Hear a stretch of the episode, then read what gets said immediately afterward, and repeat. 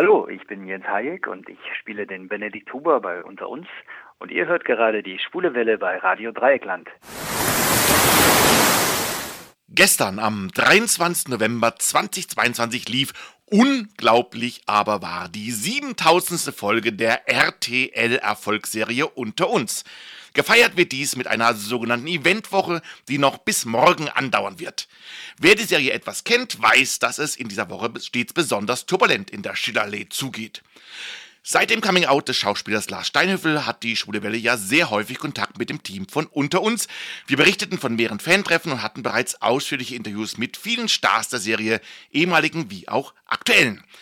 Die Schauspielerin, mit der wir heute die Ehre haben, sprechen zu dürfen, kennen wir sehr lange und gut. Wir sprachen sie nicht nur am Telefon oder am Set in Köln-Ossendorf. Nein, sie besuchte uns auch schon mal in Freiburg und wir plauderten mit ihr in der Freiburger Innenstadt und in einem urigen Lokal dort.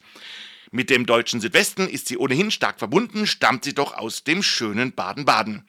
Neben der Schauspielerei hat sie unter anderem auch eine klassische Ballettausbildung, ist übrigens auch eine äh, konnte auch Skilehrerin sein, hat eine Ausbildung als Skilehrerin, aber in erster Linie ist sie eigentlich Miss unter uns, denn seit dem 13. Februar 1995 verkörpert sie die Rolle der Ute.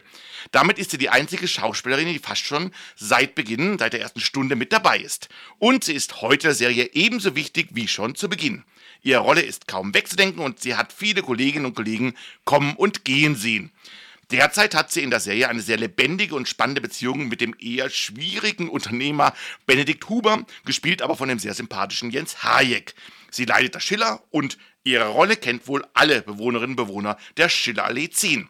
Es ist Natürlich. Isabel Hertel, wir freuen uns darüber, dass wir heute erneut mit ihr plaudern dürfen. Herzlich willkommen bei der Schwulenwelle aus Freiburg, Isabel Hertel. Oh, das war so schön. Ich habe ein bisschen Gänsehaut bekommen. das freut uns ja. Ja, Isabel, schön, dass du dir heute nochmal nach einem anstrengenden Drehtag äh, etwas Zeit genommen hast. Sehr, sehr gerne. Für euch würde ich auch äh, um 23 Uhr noch in der geben. Das ist lieb, Dankeschön. Von der Zeit her, wo seid ihr denn gerade eigentlich beim Dreh? Ich denke, es geht schon Richtung Karneval, oder? Während die Zuschauerinnen und Zuschauer gerade in die Adventszeit geleitet werden. Für euch ist das berühmte Weihnachtssingen wahrscheinlich schon längst Geschichte, oder? Ja, genau. Wir sind ungefähr so zwei bis drei Monate ähm, im Voraus und in der Tat ist bei uns gerade eher Karneval angesagt. Ah, okay. Ja, zunächst erstmal herzlichen Glückwunsch natürlich zu eurem Jubiläum. 7000 Folgen unter uns. Ja, krass, oder? Ja, unglaublich. Ich kann mich an die erste Folge noch erinnern, das ist Wahnsinn. Ja, das ist wirklich Wahnsinn, weil ich glaube, wir alle, also das komplette Team und die Kollegen damals, ähm, wir hätten das hätten wir niemals gedacht. Mhm. Ohne Spaß, das hätten wir niemals. Das hätte keiner gedacht. Mhm. Ja, und du bist ja, ich sagte es ja schon, fast seit Beginn, eigentlich an der Beginn, seit Beginn, aber fast seit, äh, seit Beginn an der vordersten Front mit dabei und seit Peter Blosse ja aufgehört hat, bist du auch sogar die Dienstälteste im Ensemble. Ich glaube mhm. nur Wolfgang Barrow bei GZSZ, der 1993 als Joe Gerner dort einstieg, ist in Deutschland länger in einer täglichen Serie. Wie fühlt sich denn das an? Das ist ähm, wirklich, ganz ehrlich, ein bisschen unbeschreiblich und ich bin auch sehr froh, dass ich da nicht jeden Tag drüber nachdenke, weil, ähm, nee, weil es, aber es ist gar nicht, es ist gar nicht irgendwie äh, schlimm oder komisch, aber es ist einfach wirklich mehr als die Hälfte meines Lebens und mhm. wenn ich überlege, wie sehr ich mir als Kind immer gewünscht habe, diesen Beruf zu ergreifen und dann passiert das und dann passiert das über so eine unfassbar lange Zeit und auch noch so, dass es mir wirklich ähm, eigentlich jeden Tag Spaß macht. Ich meine, das ist wie überall und bei jedem. Ne? Natürlich gibt es auch mal Tage, wo man denkt, so, oh, ey, heute ist aber auch alles echt schwierig. Mhm. Ähm, aber so ne, im Großen und Ganzen habe ich jeden Tag Spaß und, und, und liebe meinen Beruf und liebe das Team dass es wirklich ein, ein solcher Glücksgriff wird. Das ähm, ist sehr schön, wenn das manchmal durch solche Sachen wie diese Eventgeschichte, beziehungsweise die 7000 Folgen und auch wenn wir jetzt gerade so quatschen, mhm. dass einem das dann nochmal bewusst wird, weil es ist äh, manchmal so ein bisschen traurig, dass es dann auch so untergeht im Alltag. Ne? Mhm. Deswegen mag ich das so gerne, dass einem das auch so bewusst wird, weil es für einen selber ja wirklich auch nochmal hervorruft, wie bedeutsam das auch ist mhm. fürs eigene Leben. Mhm. Hast du eigentlich deinen GSS-Kollegen Wolfgang Baum mal getroffen? Habt ihr mal über eure Sonderstellung äh, geredet? ich kenne den Wolfgang schon so lange, aber wir haben tatsächlich noch nie darüber geredet. Wir haben schon Flohmarkt zusammengeschmissen in Köln, wir waren schon auf der Gamescom und ich war schon ganz oft in Berlin und habe die, die Jungs und Mädels am Set besucht und ich schätze den Wolfgang sehr. Das ist ein super, super cooler Typ. Aber darüber haben wir in der Tat noch nie gesprochen, aber das werde ich nachholen. ja, dass man so lange mit dabei ist, bedarf ja immer zwei Seiten. Du musst selbst natürlich wollen und die Rolle muss immer wieder so ein bisschen neuen, frischen Wind bekommen. Viele Kolleginnen und Kollegen war, wären ja vielleicht auch länger dabei, aber sie gerieten in irgendeine Geschichte, die nicht so gut funktionierte oder die Autorinnen und Autoren haben sie als auserzählt empfunden, die Fans oftmals nicht so. Was glaubst du, lief bei Ute, außer dass du natürlich immer so gut spielst und überzeugend interpretierst das Ganze. Was lief da besonders gut für die Rolle in den letzten 27 Jahren?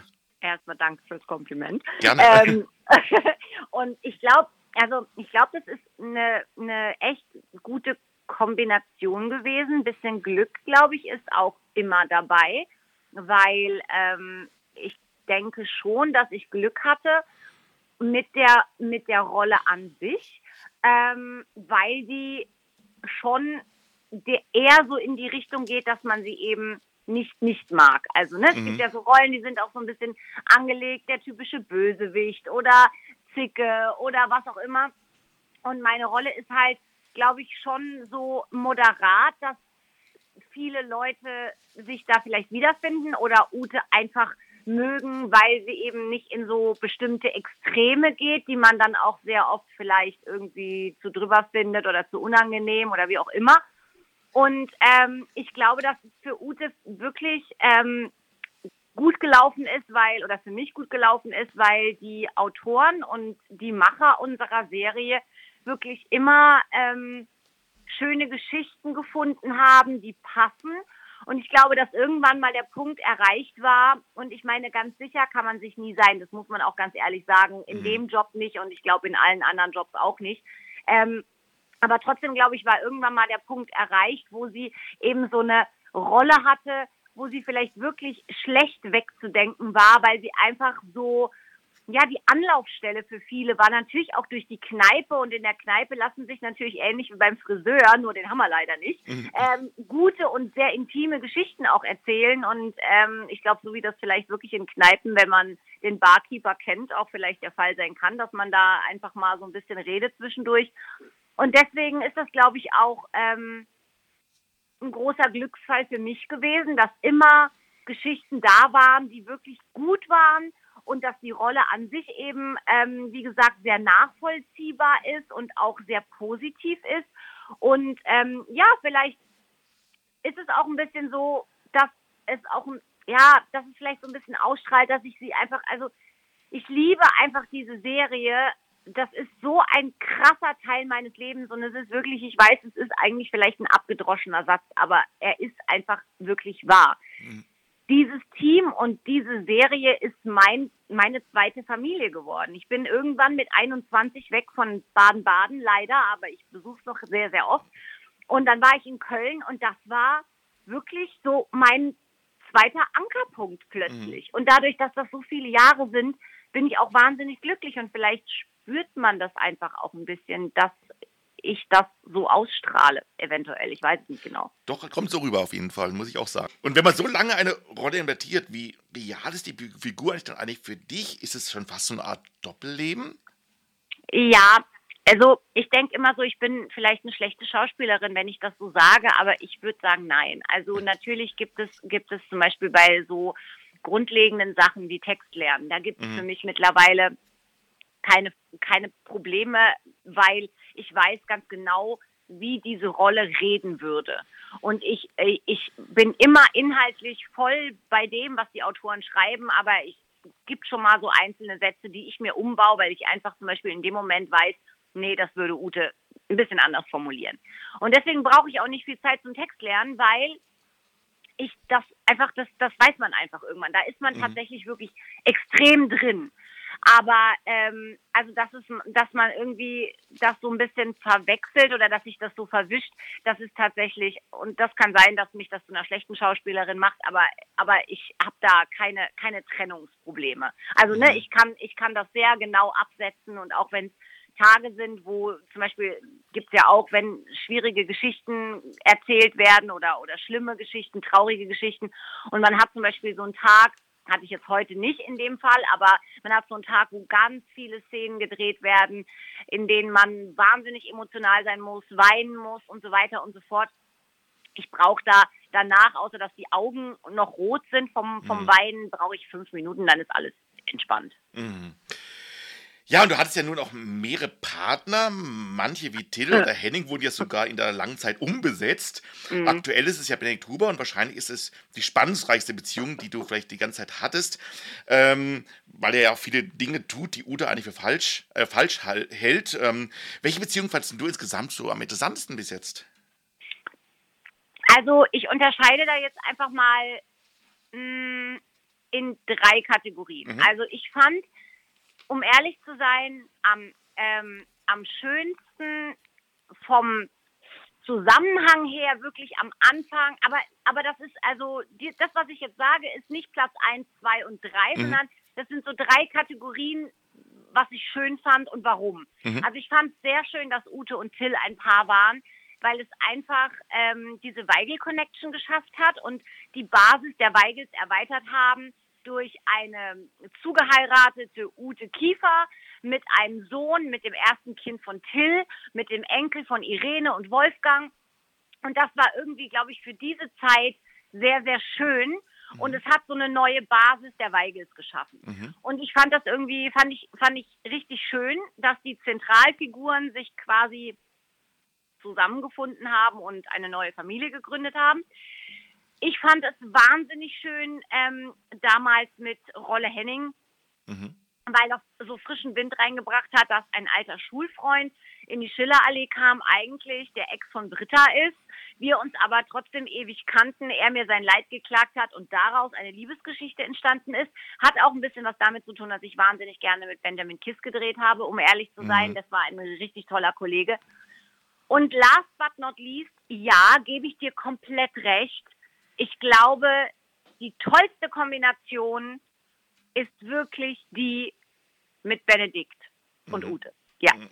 weil sie, glaube ich, so wie sie erzählt wird, zwei unterschiedliche Menschen zeigt, die aber auf Augenhöhe miteinander umgehen, die äh, einer Ute neue Perspektiven eröffnen, nämlich auch mal in diese komische zwiespältige Geschäftswelt reinzublicken und ihm aber ebenbürtig zu sagen, finde ich richtig kacke, Junge. Und er, der dann plötzlich aber auch sein Herz zeigen kann, weil er sie wirklich liebt. Und ähm, ich glaube, da gehen die Geschichten so schnell nicht auf. Habe ich auch den Eindruck, ja. Und dazu kommen ja noch deinen Sehensohn Connor und deine Seen-Adoptivtochter Maya. Und es gibt ja auch noch eine Mathilda, die ja in Südamerika lebt und prädestiniert dafür ist, dass sie irgendwann mal, in vielleicht in ein paar Jahren, mal auftauchen könnte in der Schillerallee. Von deinem, äh, einem deiner Ex-Söhne sollen wir dich übrigens herzlich grüßen, nämlich Maurice Beckerling. Wir haben ihn vor einem halben Jahr etwa getroffen oh. und ähm, hat auf jeden Fall Grüße ausrichten lassen. Oh, danke, wenn ihr den wieder trifft. Ähm, ganz, ganz liebe Grüße zurück oder ich schreibe sie morgen auf Insta. Ähm, ja, das waren alles äh, tolle Jungs und ich habe eine Zeit lang wirklich, ich fand es super traurig, dass das dann, ähm, dass Connor dann immer nur, ähm, ja, so kurz vorbeigekommen ist, mhm. quasi. In unterschiedlicher Form, aber ich weiß natürlich, es ist mit jugendlichen ähm, Kindern sowieso äh, jungen Leuten zu drehen, ist immer schwierig, weil die haben andere Sachen, nicht zuletzt die Schule natürlich an erster Stelle. Und das ist immer super schwierig, dann vielleicht da irgendeine Form zu finden, wo dann jemand wiederkommt, überhaupt jemanden zu finden und so. Ähm, deswegen war ich damals auch super glücklich, als Yannick äh, kam und, und die Rolle von Connor übernommen hat. Weil ich glaube schon, dass ähm, Kinder sind einfach, es ist einfach schwierig, also es ist mhm. generell schwierig, in, ich glaube in jeder Serie, wenn eine Rolle oder ja eine Familie Kinder hat und ähm, es ist einfach wahnsinnig schwer, ähm, das zu, wie soll man sagen, das zu organisieren mhm. mit Kindern. Und dann werden Kinder groß, dann verändert sich privat bei denen was, dann sagt vielleicht die Mama, hm, das läuft nicht so gut mit der Schule, wir müssen das Kind rausnehmen bei unter uns und so. Und irgendwann kommt er dann im besten Fall als Erwachsener wieder. Ich kann auch verstehen, dass da viele Zuschauer sagen, hä, das ist ja voll unlogisch oder das ist voll komisch, aber es ist wirklich verdammt schwer. Mhm. Ein anderer Corner-Darsteller, hast du eben schon genannt, ist ja Yannick Meyer, der leider ja. ja. dieses Jahr aus der Serie verschwand. Viele Fans vermissen ihn ja, haben beim Fantreffen auch mitbekommen, als sie ein bisschen rumgefragt haben. Dieses Jahr gab es ja generell viele Ausstiege und zeitweise Ausstiege. Gibt es Kolleginnen und Kollegen aus den 27 Jahren, die du besonders vermisst? Ich glaube, Benjamin Kiss hast du schon genannt. Gibt es da noch weitere, wo du besonders vermisst? Ja, es ist immer, es ist immer eine, ah, ich, es ist schwer, ja. Also ich, ich, ich muss ehrlich sagen, ich ähm, habe viele oder einige sehr vermisst, nachdem sie weg waren. Jetzt sind wir aber alle erwachsene Menschen und wir wissen, so laufen Dinge. Mhm. Egal, ob man das jetzt persönlich toll findet oder schade oder traurig oder so. Aber natürlich ähm, muss man sich daran gewöhnen. Und in diesem Beruf nach so vielen Jahren, das klingt jetzt vielleicht ein bisschen hartherzig, aber ich meine das überhaupt nicht so, ist es eben ganz normal, dass solche Dinge passieren. Und es gab einige Kollegen, die ich super krass vermisst habe. Mhm. Ähm, aber natürlich muss man sich irgendwann auch wieder einkriegen, ne? Mhm. weil ähm, also zum Beispiel Tatjani ist mhm. die erste, die ich da nennen würde, weil es ganz am Anfang war. Als Tati gegangen ist, Tati war, glaube ich, die Person, und ich meine, wir waren damals wirklich klein, also im Vergleich. Also ich empfand mich als sehr klein. Ich kam wirklich aus einer wunderschönen, aber doch ein bisschen ländlichen Gegend in die Großstadt, dann zu unter uns. Ich wusste gar nicht, wie mir geschieht, so sehr ich das genossen habe und, und geliebt habe von Anfang an. Aber natürlich musste ich da auch erst reinwachsen und ähm, meinen Weg irgendwie finden. Und ähm, ich glaube, Tati war zum Beispiel eine, also Tatjana Katranzi, die die mhm. Jennifer mhm. Turner gespielt hat, mhm. war eine der ersten Kolleginnen, mit der man mal so ein bisschen über keine Ahnungen verliebt sein oder oh, ich finde den cool oder oder den mag ich gar nicht gesprochen hat. Und ähm, als sie wegging, das fand, ging, das fand ich total schlimm. Genauso Sam, Silvia Agnes Muck. Mhm. Und dann eben später, ähm, ja, der Benjamin sowieso. Und ähm, ja, und Yannick.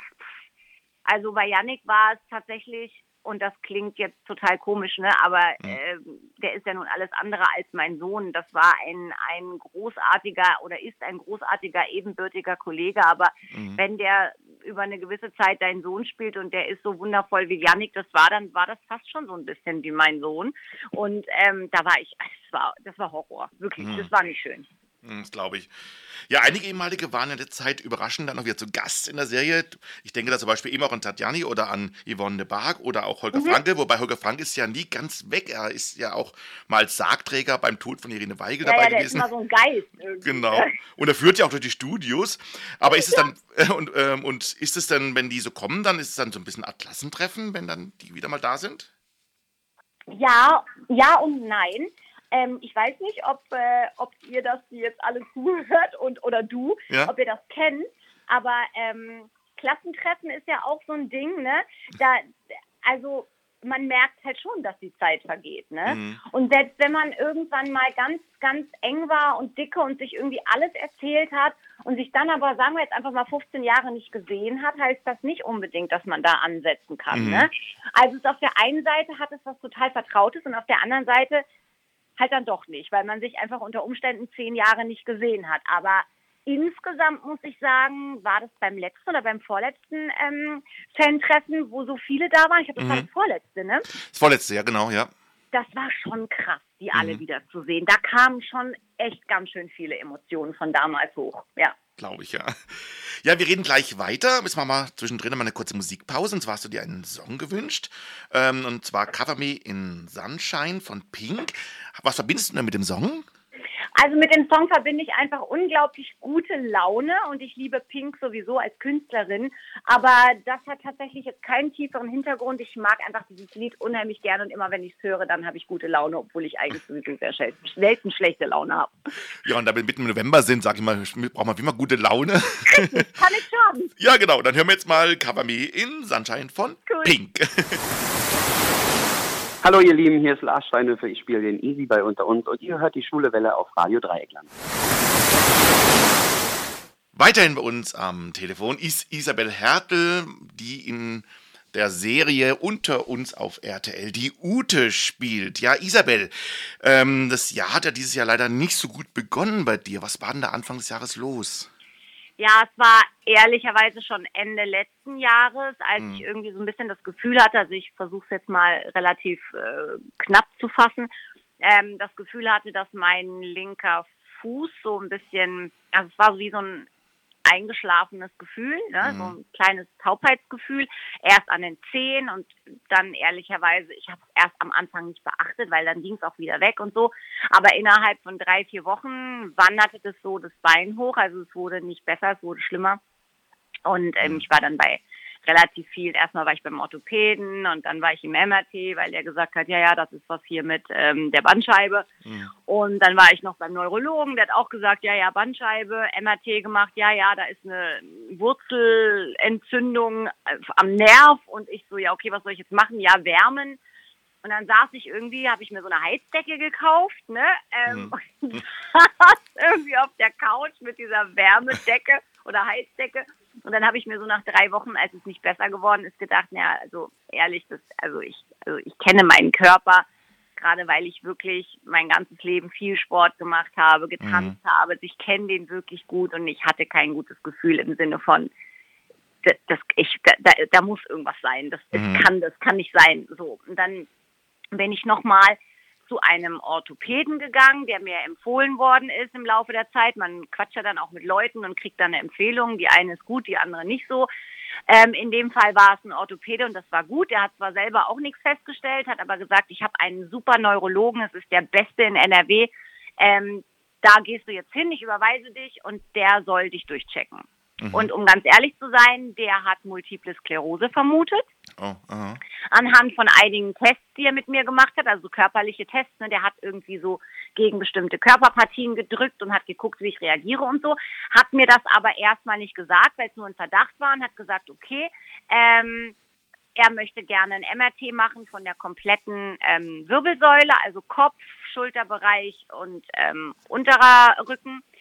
Und dann war ich im MRT und dann ähm, hat, war das hat eine Stunde gedauert. Also ich war eine Stunde da drunter und mhm. dann äh, kam die am Ende die Ärztin und hat gesagt, ja, wir müssen noch Kontrastmittel setzen. Mhm. Und dann, ich war schon fix und fertig und dann kam ich da raus und dann war die Diagnose da. Also es war keine Multiple Sklerose, ähm, es war ein Tumor im Rückenmark ähm, unterhalb der Brustwirbelsäule, der auf die Beine gedrückt hat mhm. und es gab halt nur eine Möglichkeit, beziehungsweise zwei. Man macht nichts und dann endet es im Rollstuhl oh. oder man macht was und wenn es schief läuft, endet es auch im Rollstuhl. Mhm. Und ähm, dann war, ging alles total schnell. Dann gab es die Connection mit Hannover ähm, zur INI-Klinik. Das ist eine Spezialklinik ähm, für Neurochirurgie. Und da gibt es einen Professor Sami, der auch schon wirklich weltweit sämtliche Preise abgestaubt hat, war der erste, glaube ich, der einen Tumor im Rückenmark überhaupt entfernt hat. Der ist 84 Jahre alt und hat mich neun Stunden operiert, ohne einmal zu zittern, hat sein Assistenzarzt gesagt. Also der hat mir in einer neun Stunden OP diesen Tumor aus dem Rückenmark rausgepokelt. Oh, okay. Und jetzt geht es mhm. dir wieder einigermaßen gut, oder? Ja, also ich, ich, es ist manchmal gut, dass man Dinge nicht vorher weiß, sondern mhm. erst hinterher. Ich hätte nicht gedacht, dass die Regeneration so lange dauert. Mhm. Ähm, aber sie dauert nun mal so lange, weil es eben die Nerven betrifft und das Rückenmark. Das Rückenmark ist sehr, sehr lange beleidigt. Ich konnte am Anfang keine Treppen laufen, ähm, nicht viel machen, um ehrlich zu sein, und habe aber gedacht, ja komm, in drei Monaten, ne, mhm. so, da ist alles wieder cool. War es nicht. Aber es ist schon so, dass man sagen muss, wenn ich jetzt zurückblicke, das war im Januar, mhm. ich kann noch nicht gut rennen, und ich kann als Mädel jetzt noch keine High Heels anziehen, hm. weil ich noch nicht im, in den Zehen noch nicht das Gefühl wieder habe, mhm. weil die Füße das Letzte sind, was sich wieder regeneriert, weil es am weitesten weg ist von der OP-Geschichte, mhm. vom Rücken. Aber ich kann schon wieder joggen, ich kann Treppen rauf springen, ich kann sie auch runterspringen, ich kann ganz schnell wieder auf die Knie und wieder hoch und ich kann irgendwelche Drehungen und wilden Sachen machen und kann tanzen und so. Mhm. Also es ist alles cool. Ich glaube, ich bin im, ähm, im Plan drin mhm. ähm, der Regenerierung, aber es dauert schon ganz schön lange. Also ich spüre es immer noch. Das ist wie so eine permanente Vibration von innen. Mhm. Was in der Serie damals ja gar nicht so gemerkt, das war eine Pause, ne, die Operation, ne? War schon das Winterpause, ja, Weihnachtspause. Ja, ne? die OP war in der Winterpause und dann ähm, war ich nach dreieinhalb, fast vier Wochen aus dem Krankenhaus raus und bin dann erstmal noch zwei Wochen zu meinen Eltern gefahren, mhm. weil ich einfach ein bisschen Schiss hatte, dass mir alleine zu Hause irgendwas passiert, weil die haben natürlich auch alle, die Ärzte haben gesagt, nicht bücken, nichts tragen, nichts machen, weil diese Rückennarbe, also die Wunde, ist einfach so viel länger gewesen, als ich selber gedacht habe. Die haben mich im Krankenhaus Mhm. gefragt, ob sie mal ein Foto machen sollen, damit ich mir das angucken kann. Ich habe nur gesagt, seid ihr vollkommen krank? Ich will doch nicht von so einem Scheiß irgendein Foto haben. Mhm. Aber das hätte mir, glaube ich, geholfen, weil als meine Mama das erste Mal das Pflaster abgemacht hat, hat sie gesagt, ich will dich nicht erschrecken, das sieht super gut aus. Wirklich. Das ist nur ganz dünn und schmal. Aber sie hat gesagt, ich hätte nicht gedacht, dass es so lang ist. Also ich würde mal behaupten, dass diese Wunde locker 15 Zentimeter hat. Mhm, mhm. Also die Narbe, wenn vielleicht sogar mehr. Also das ist eigentlich fast der komplette untere Rücken und äh, den die aufgemacht haben. Und natürlich ist das auch dementsprechend und das Rückenmark sitzt ja auch nicht gerade unter der Oberfläche. Also ich glaube, die sind da auch richtig tief reingegangen.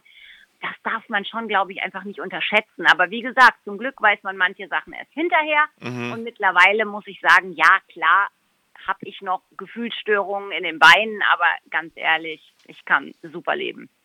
Gott sei Dank, ja. Also dann weiterhin, das wünscht man dir natürlich, dass es äh, bald wieder ganz gut ist und dass du dann bald nichts mehr davon spürst. Ja, danke schön. Gott sei Dank, ja.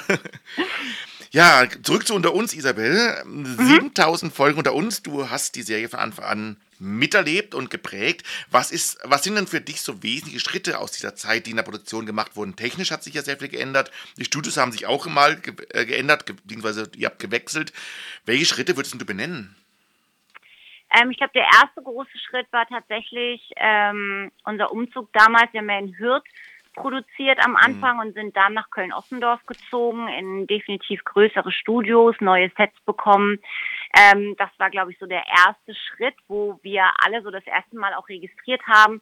Oh krass, ich glaube, ich glaube, die Leute mögen das. Wir machen weiter, wir ja, expandieren sozusagen, beziehungsweise wir erneuern uns und bekommen neue Sachen und schönere Sachen und so. Man, also ich meine, es ist mal ein gutes Zeichen, wenn eine Firma Geld in ein Produkt steckt.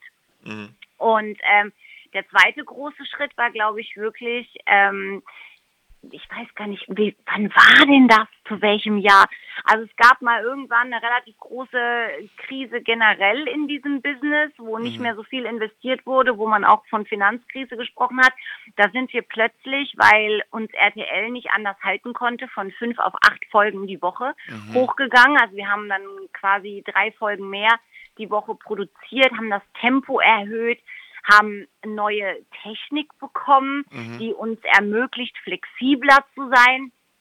Also das war relativ krass, muss ich sagen, weil man kann immer ein bisschen die Schlagzahl erhöhen, auf jeden Fall, aber irgendwann ist die Schraube zu Ende gedreht. Ne? Und da muss man halt dann auch einfach sagen, in unserem Job ist es einfach brutal wichtig, Zugriff zu haben auf die Emotionen. Mhm. Und das ist so das Hauptding. Und wenn, wenn du so viel produzierst, dass du so durch bist, dass du keinen Zugriff mehr hast als, als Schauspieler auf deine Emotionen, dann ähm, kann dann nicht so viel Gutes bei rumkommen. Und deswegen bin ich sehr, sehr froh, dass wir wieder reduziert haben Mhm.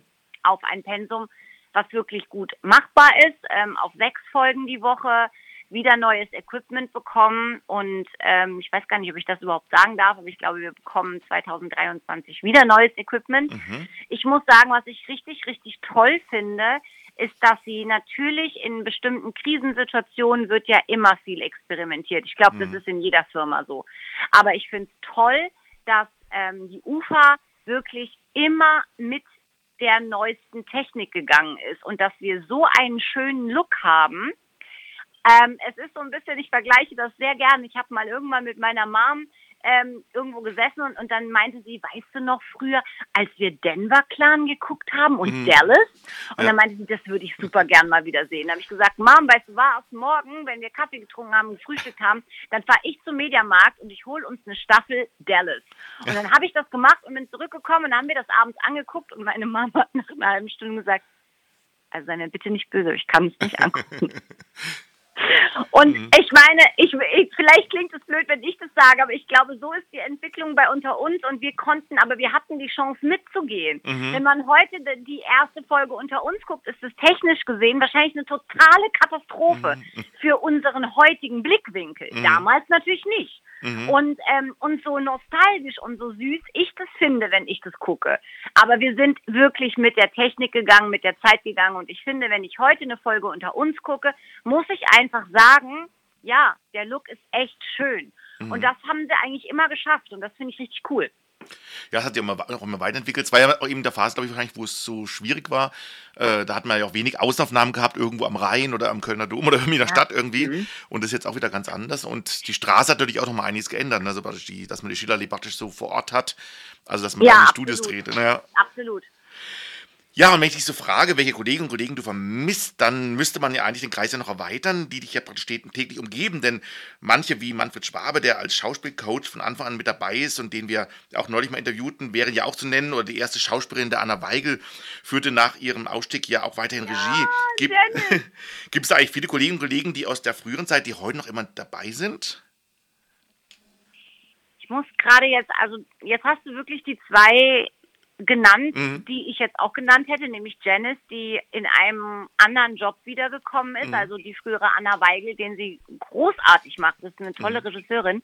Mhm. Und äh, Manfred, der eben ähm, selber Schauspieler und jetzt Coach ist und von Anfang an dabei war. Ähm, und ich muss auch sagen, auf Seiten der Produktionsleitung oder der Produktion, der Chefetage nenne ich es jetzt einfach mal, gibt es auch ein oder zwei, die wirklich uns immer noch begleiten. Das eine ist Guido Reinhardt, der heute unser Produzent ist. Und mhm. ich hoffe, Guido ist d'accord, wenn ich das jetzt sage. Aber Guido ähm, hat uns damals, als ich angefangen habe, ähm, während seines Medizinstudiums, ähm, hat er sich noch Geld verdient mhm. ähm, und hat und war unser Fahrer für den Außendreh. Ah, okay und, ähm, und hat sich tatsächlich durch sein unglaubliches, also das muss ich einfach wirklich sagen, der hat so ein unglaubliches Know-how, das ist so ein kreativer Kopf. Mhm. Und ich glaube, vielleicht war der auch nie glücklich mit seinem Medizinstudium, das kann ich so nicht sagen, mhm. aber der ist so kreativ, der ist heute unser Produzent. Wow. Und, äh, und der ist ein toller Produzent und er war auch mal unser, also der, das war natürlich nicht die, die Station vom Produktionsfahrer zum ähm, Produzenten. Ähm, der war auch unser Producer über lange Jahre und der war ein großartiger Producer. Und, ähm, und dann gibt es noch unsere heutige Producerin, die Mara, mhm. die ähm, bei uns als Regieassistentin angefangen ah, hat. Ah, okay. Auch vor bestimmt, ach, Schande, ich weiß es nicht, 20 Jahren bestimmt. Und Anke, Anke Meutzberger, die ähm, bis vor kurzem unsere Produktionsleiterin war Mhm. Ähm, hat auch mit, also die war auch schon da, also fast schon da, als ich angefangen habe. Also es gibt immer wieder Leute, die wirklich, die man lange vorfindet, weil sie diesem Projekt unter uns einfach treu geblieben sind. Und ich glaube, dafür gibt es einen ganz bestimmten Grund. Das ist, dass wir in Köln eine Einheit gebildet haben, dadurch, dass wir, glaube ich, am Anfang ganz schön zu kämpfen hatten mit diesem 17.30 Uhr Sendeplatz. Mhm. Und alle haben gesagt, ja, 17.30 Uhr, wer will sich denn da halten? Und wir mhm. haben auch selber gedacht, ja, okay, um 17.30 Uhr, wer guckt denn da Fernsehen? Und das hat auch lange gedauert, aber mittlerweile ist es so, klar, die Fernsehlandschaft hat sich geändert, viele gucken on demand und mhm. streamen und so weiter und so fort und man hat immer zu kämpfen. Aber letzten Endes war dieser Platz unsere kleine Insel und bis heute weiß fast jeder, der unter uns schon mal irgendwie gehört hat, ach, ihr lauft doch um 17.30 Uhr. Und wenn die nur sagen, das ist da, wo ich nicht gucken kann. Ja, stimmt. Das ist eine richtige Marke geworden, der Stelle. Und ja, irgendwie schon. Und ich glaube, das ist so ein bisschen, wir haben da so eine, so eine kleine, keine Ahnung, Gemeinschaft gebildet und wirklich so viel, also viele Leute, die ich kenne, die immer noch arbeiten oder schon ziemlich lange bei uns arbeiten, hängen einfach da dran, weil mhm. das hat uns auch so ein bisschen zusammengeschweißt. Ist aber spannend, ne? die Quoten gehen ja immer mit euch immer auch ein bisschen hoch, ne? vorne dran. Das Vorprogramm hat ja oftmals noch lange Schwierigkeiten gehabt und dann geht es mit 17.30 gehen die Quoten bei RTL dann immer hoch. Mhm. Das ist ja auch immer eigentlich ganz ein gutes Zeichen immer so. Ich glaube, wir sind relativ wichtig fürs Abendprogramm am Anfang, mhm. ja. Wie läuft es eigentlich an sich so mit dem Dreh bei dir? Wann erfährst du eigentlich stets, wohin es denn mit der Ute jetzt nun geht, von der ersten Info bis zum praktisch konkreten Drehbuch? Wie nähert man sich denn da so endgültig der, der sendefertigen Szene? was gibt es da viele Schritte? Mm, ah, ja, puh. also du zwingst mich hier wirklich zum Nachdenken über unser Grundgerüst. Ähm, ich kann es gar nicht so genau sagen, mhm. weil ich immer mehr so reagiere auf, ähm, ach Bella, es steht übrigens mal wieder ein Future-Gespräch an. Also Future-Gespräche sind bei uns sozusagen die Enthüllungstage. Mhm. Das heißt, wir werden in kleineren Gruppen von Kollegen zum Chefautor ähm, gerufen und ähm, der erzählt uns dann die Future-Geschichten für, ich sag jetzt mal, im, im Zeitraum von drei Monaten, von mhm. den nächsten drei Monaten. Also und wir erfahren das aber auch nicht so super viel früher. Und, ähm, und es ist auch dann wirklich nur ein bestimmter Zeitraum, den wir erfahren. Also ich könnte dir jetzt nicht sagen, ähm, was im nächsten halben Jahr passiert mhm. oder im nächsten Jahr passiert. Ich weiß auch nur ungefähr, was passiert in den nächsten drei Monaten. Mhm. Und dann erzählt er uns das und der, die Gruppen sind meistens so zusammengestellt, dass natürlich die Schauspieler da sind, die irgendwie in dieser Zeit auch viel miteinander zu tun haben werden und dann wird uns eben erläutert, warum und ähm, also manchmal gibt es auch Konstellationen, wo ich beim Lesen der E-Mail denke, Hä, warum sind wir denn jetzt zusammen? Und dann wird uns jetzt halt, dann wird uns eben in dem Fall erläutert, warum oder wie das kommt, dass wir da so eine Geschichte, Verbindung in der Geschichte haben und so weiter. Und ähm, genau, dann ist es aber ein sehr offenes Gespräch. Also das ist natürlich erstmal eine Info. Das dauert dann so ungefähr 15 Minuten, 20 Minuten und dann reden wir so ein bisschen drüber. Und dann ist es schon so sehr schön gemacht, finde ich, dass man immer so das Gefühl hat, man könnte jetzt, wenn man ein Feedback dazu hätte, also wenn man jetzt irgendwie sagen wollen würde, oh mein Gott, das finde ich total katastrophal, dann kann man das sagen. Also ich meine, mhm. ich muss ganz ehrlich dazu sagen, die andere Frage ist, wie viel Gewicht das dann hat am Ende. Mhm. Ne? Mhm. Aber es ist schon ein Austausch und ich weiß auch, dass die kleine Schrauben justieren, wenn man sagt, oh, ich hätte eine voll tolle Idee, könnte man es nicht so rum machen. Da ist schon öfter mal passiert, dass, so ein, dass ein Autor oder der Chefautor gesagt hat, ja, das finde ich echt eine geile Idee, weil in dem Moment, wo der uns das sagt, ist das zwar ähm, schon geschrieben im Sinne von auf dem Blatt Papier, aber es ist noch nicht schwarz auf weiß gedruckt. Also es kann noch Veränderungen an der einen oder anderen Stelle geben. Und deswegen ist es auch so, dass wir eigentlich nichts sagen dürfen, mhm. weil es einfach noch nicht zu 1000 Prozent abgenommen ist. Ne, es mhm. geht dann noch zu RTL, die nehmen das noch ab und so weiter. Mhm. Es ist einfach nur für uns eine Info, wo es hingeht, dass wir uns auch mal ein bisschen damit beschäftigen können. Aber wir haben nie einen, einen größeren Überblick als drei Monate. Mhm. Okay.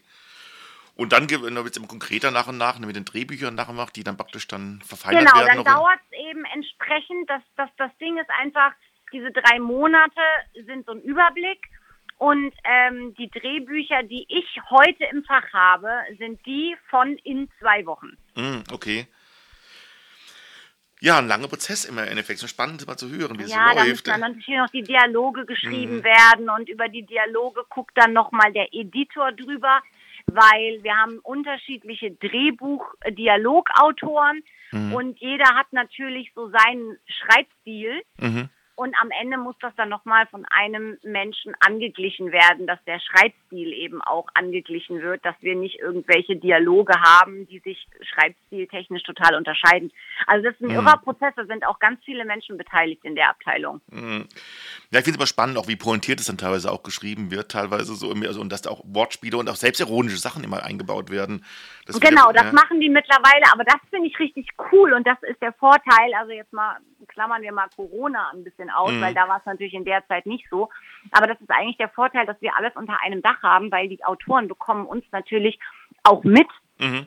Ähm, und, und wie wir sind und wie wir reden und dadurch, dass wir so einen Austausch haben können, weil wenn wir jetzt irgendein Problem haben, könnte ich jetzt einfach mit dem Fahrstuhl in die dritte Etage fahren, rechts abbiegen und dann bin ich in der Autorenabteilung und dann könnte ich mit denen sprechen, wenn ich das wollen würde. Und mhm. das kann man natürlich nutzen.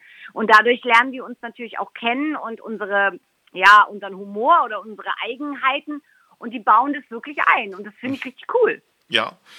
Auf jeden Fall. Das, also, das merkt man auch, dass es also sehr ja, spritzig ist eben das Ganze und sehr treffend. Ja.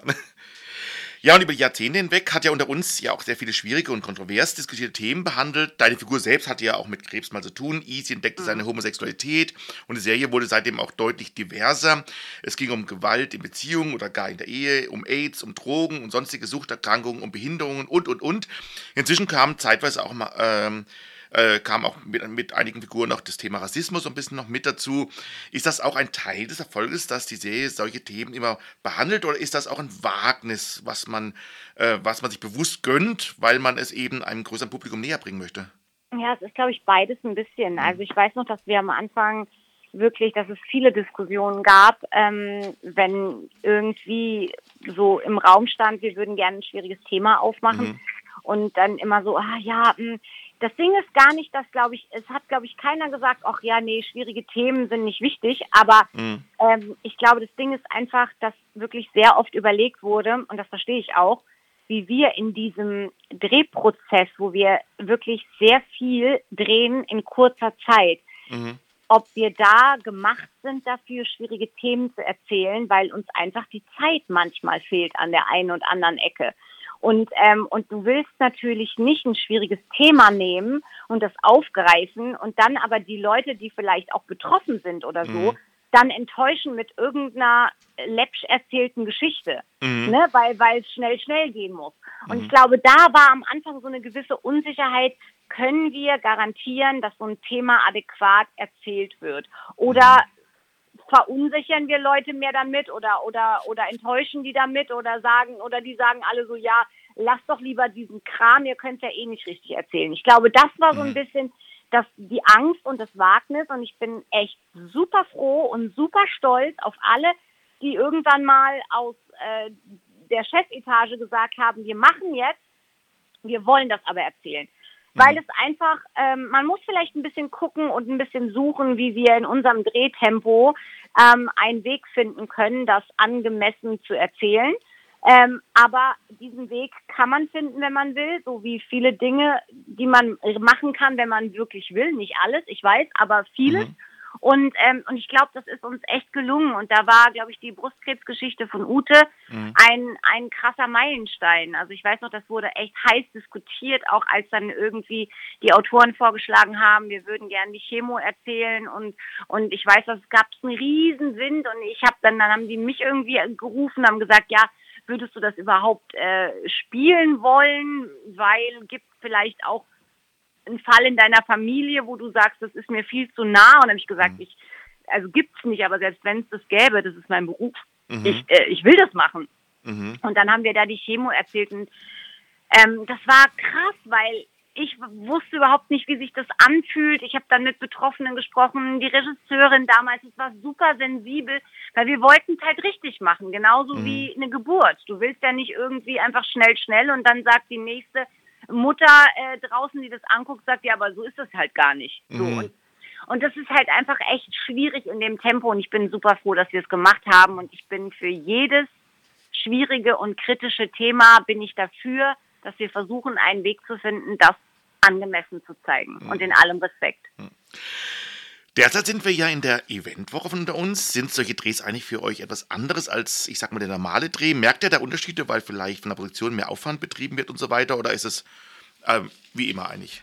Ja, jein. Also für mich persönlich, sage ich jetzt, wie es ist, ist es eigentlich wie immer, weil mhm. man macht genau das Gleiche, die gleichen Vorbereitungen zu Hause am Wochenende, liest die Drehbücher, lernt die Texte und fährt hin, konzentriert sich und macht seine Arbeit. Aber natürlich das Drumherum ist schon anders. Also mhm. das Drumherum ist schon anders, die Aufregung so generell ist eine andere. Ich glaube, der Regisseur ist ein bisschen angespannter, weil er natürlich die 7000 Folge mega gut abliefern will und ähm, und so. Aber ja, es ist eine gute Mischung aus allem. Aber natürlich ist es so, dass einem auch an diesen Tagen selber, wenn wir dann so eine Folge abdrehen oder zwei Folgen abdrehen, ähm, natürlich auch dieses Ding haben, dass wir natürlich, wir wissen natürlich, das ist die 7000 und wir wissen natürlich, dass wir da einen extra Spannungsbogen noch draufpacken wollen und so. Das ist natürlich schon jedem bewusst, aber am Ende des Tages macht dann jeder seine Arbeit, was es nicht runter machen soll, sondern es ist einfach so, man muss sich dann natürlich auch irgendwie konzentrieren und seinen Job machen. Hens, ja, Hens, äh, Jens Hayek, also der Benedikt Huber, hat es übrigens mal neulich gesagt, er würde sehr gerne mal als Serienfigur den Joe Gerner bei GZS treffen und mit ihm da praktisch spielen. Hättest du eigentlich auch mal Lust auf irgendein so Crossover? Und wenn ja, mit welcher Serie oder mit welchen Kolleginnen würdest du mal gern zusammenarbeiten dann? Mm, oh, ich bin da, also ich finde Crossover tatsächlich ganz cool. Ähm, am naheliegendsten wäre natürlich mal ein Crossover mit den Kollegen, die genau gegenüber mhm. sind, nicht mit allem, was zählt, weil das wäre, glaube ich, am einfachsten zu koordinieren. Mhm. Aber ich fände es halt auch schön, wenn wir generell ähm, die Ufer-Serien einfach mal so ein bisschen crossovern würden. Mhm. Also ich hätte jetzt kein Problem, ähm, mal bei Gute Zeiten oder mal ein paar Kollegen von Gute Zeiten hier zu begrüßen. Also Wolfgang Barrow mhm. ähm, mit Benedikt Huber, ich meine mit Jens Hayek, das wäre, das fände ich auch richtig cool. Es gibt jetzt auch ein Hotel, ne? Da könnte man ja mal einfach mal zwei, drei ja, Tage zu Gast hier voll. haben mhm. das vorschlagen. Nee, das, die Idee finde ich tatsächlich cool. Ich habe jetzt keine speziellen Wünsche, aber mhm. ich würde ein paar Kollegen aus Berlin, würde ich gerne mal in Köln Ja, dann bin ich mal gespannt, wie es weitergeht. Ja, Isabel, das war's eigentlich schon. Ähm, vielen, vielen Dank, dass du heute Abend dir noch Zeit genommen hast nach einem langen Drehtag. Mir wünsche natürlich jetzt erstmal ganz viel Erfolg, ja, für die nächsten 7000 Folgen oder wie lang es noch auf jeden Fall wird. Oh mein Gott, aber dann machen wir zwischendurch nochmal ein Interview. Ja, oder? auf jeden Fall. auf jeden Fall. Ja, und ähm, ja, dir viel Erfolg, auch deinen Kolleginnen und Kollegen natürlich auch. Und wir sind natürlich weiter gespannt, wie es weitergeht, Nashila Lee. Dankeschön, ich habe mich total gefreut. Wir auch. Und du hast ja auch nochmal ein Lied dir gewünscht, nämlich Unstoppable. Ähm, von wem ist das denn und warum den Song? Also Unstoppable ähm, habe ich mir gewünscht tatsächlich, weil das so mein Lied im Krankenhaus war. Mhm. Ähm, weil ich einfach zwischendurch mich selber mal so ein bisschen ähm, nach vorne bringen wollte und mir einfach ein bisschen Mut machen wollte, weil das war ja auch so ein bisschen noch mitten in dieser ganz blöden Corona-Zeit. Ne? Ich durfte keinen Besuch haben und die haben keinen mhm. ins Krankenhaus gelassen Ach und so weiter ja, und so fort. Klar. Also ich war wirklich ähm, komplett alleine, was mhm.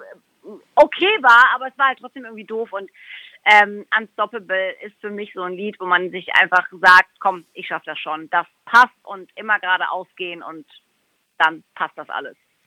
Das spielen wir den Song jetzt doppelt gern natürlich und ähm, ja, nochmal vielen herzlichen Dank. Ich wünsche jetzt einen schönen Feierabend. Oh, danke. Und bis zum nächsten Mal. Ja, bis bald. Ja, bis bald. Ja, das war Isabel Hertel, die bei Unter uns auf RTL ähm, die Ute spielt. Er, ähm, unter uns seht ihr montags bis freitags ab 17.30 Uhr bei RTL und jederzeit bei RTL Plus. Hallo, ich bin der Kai Noll und ich spiele den Rufus Sturm bei Unter uns. Und ihr hört die schwule Welle im Radio Dreieckland. Hört zu!